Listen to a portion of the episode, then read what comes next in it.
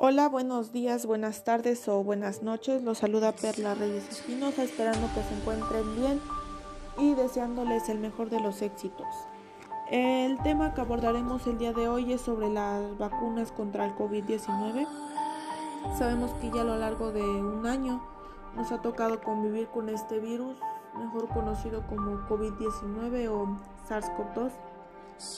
Tenemos las vacunas afortunadamente ya comenzamos con las, primeras aplicaciones contra la vacuna.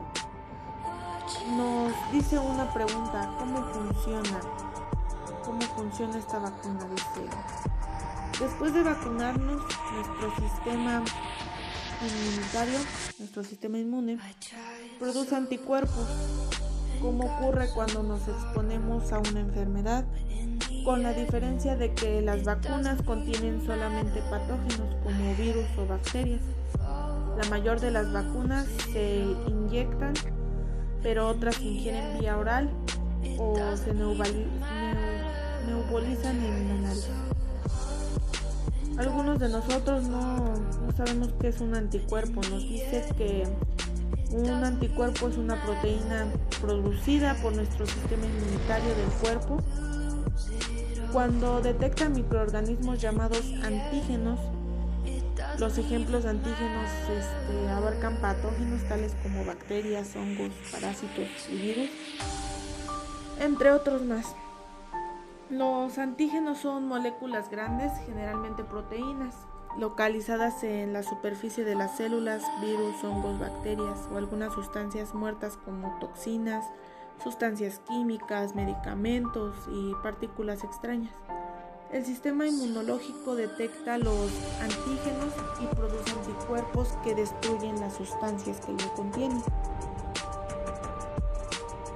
¿Qué contiene una vacuna? Todos los componentes de las vacunas son importantes para garantizar la, su eficacia eh, algunos de ellos son el antígeno, como ya lo mencionaba, es una forma muerta o debilitada de un patógeno, por ejemplo un virus o una bacteria, que prepara nuestro organismo para conocer y combatir una, una determinada enfermedad en algún futuro. También contiene adyuvantes, que estos ayudan a incrementar la respuesta de nuestras defensas y así facilitan la la acción de las vacunas. De igual forma contiene conservantes que garantizan que la vacuna mantenga su eficacia.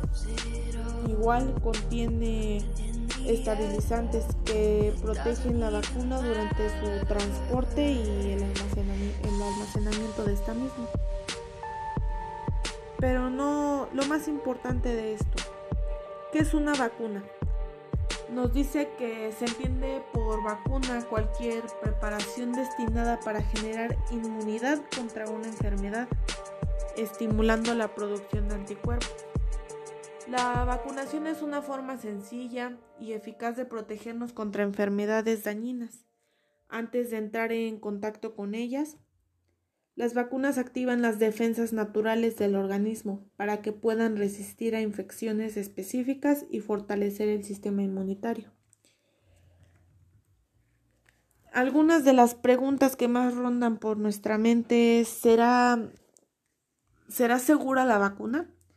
Sí, la vacuna es segura. Todas las vacunas aprobadas son sometidas a, a pruebas rigurosas a lo largo de diferentes fases de ensayos clínicos y de igual forma siguen siendo evaluadas regularmente una vez comercializadas. Los científicos también siguen constantemente la información procedente de, de diferentes fuentes en busca de indicios de que una vacuna pueda tener efectos adversos. ¿Qué beneficios tiene o tiende el vacunarse contra el COVID-19? Cuando nosotros nos vacunamos, no solo, protege, no, solo nos protegemos a nosotros mismos, sino también a quienes nos rodean. Algunas personas como las que padecen enfermedades graves o quienes tienen muy bajas sus defensas. En algunas ocasiones, no solo se nos aconseja vacunarse contra determinadas enfermedades o su respuesta es no, protégete como persona sana. La protección de esas personas depende de que los demás nos vacunemos y ayudemos a reducir la propagación de distintas enfermedades, en este caso contra el, el COVID-19. ¿Qué pasa si yo sigo las medidas de prevención contra el COVID-19? ¿Me tendría que vacunar? Las medidas de prevención que hemos llevado durante toda la pandemia son insuficientes para detener al COVID-19. Por lo tanto, la vacunación sigue siendo necesaria, ya que es otra forma de disminuir la velocidad de contagio.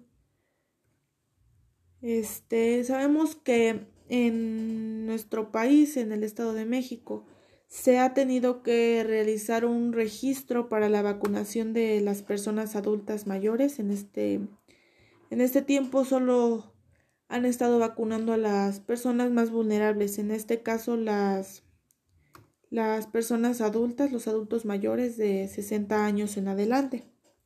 Lo que tienen que hacer es registrarse, registrarse en una página, una página compartida por el gobierno y ahí posteriormente ya en su municipio o localidad se les dentro del registro se proporciona un número de teléfono en el cual las personas que van a vacunar se comunican contigo para decirte en qué para recordarte o decirte que ya están las vacunas y todo eso y decirte en qué clínica o hospital puedes atender tú, la más cercana que tengas, ¿no?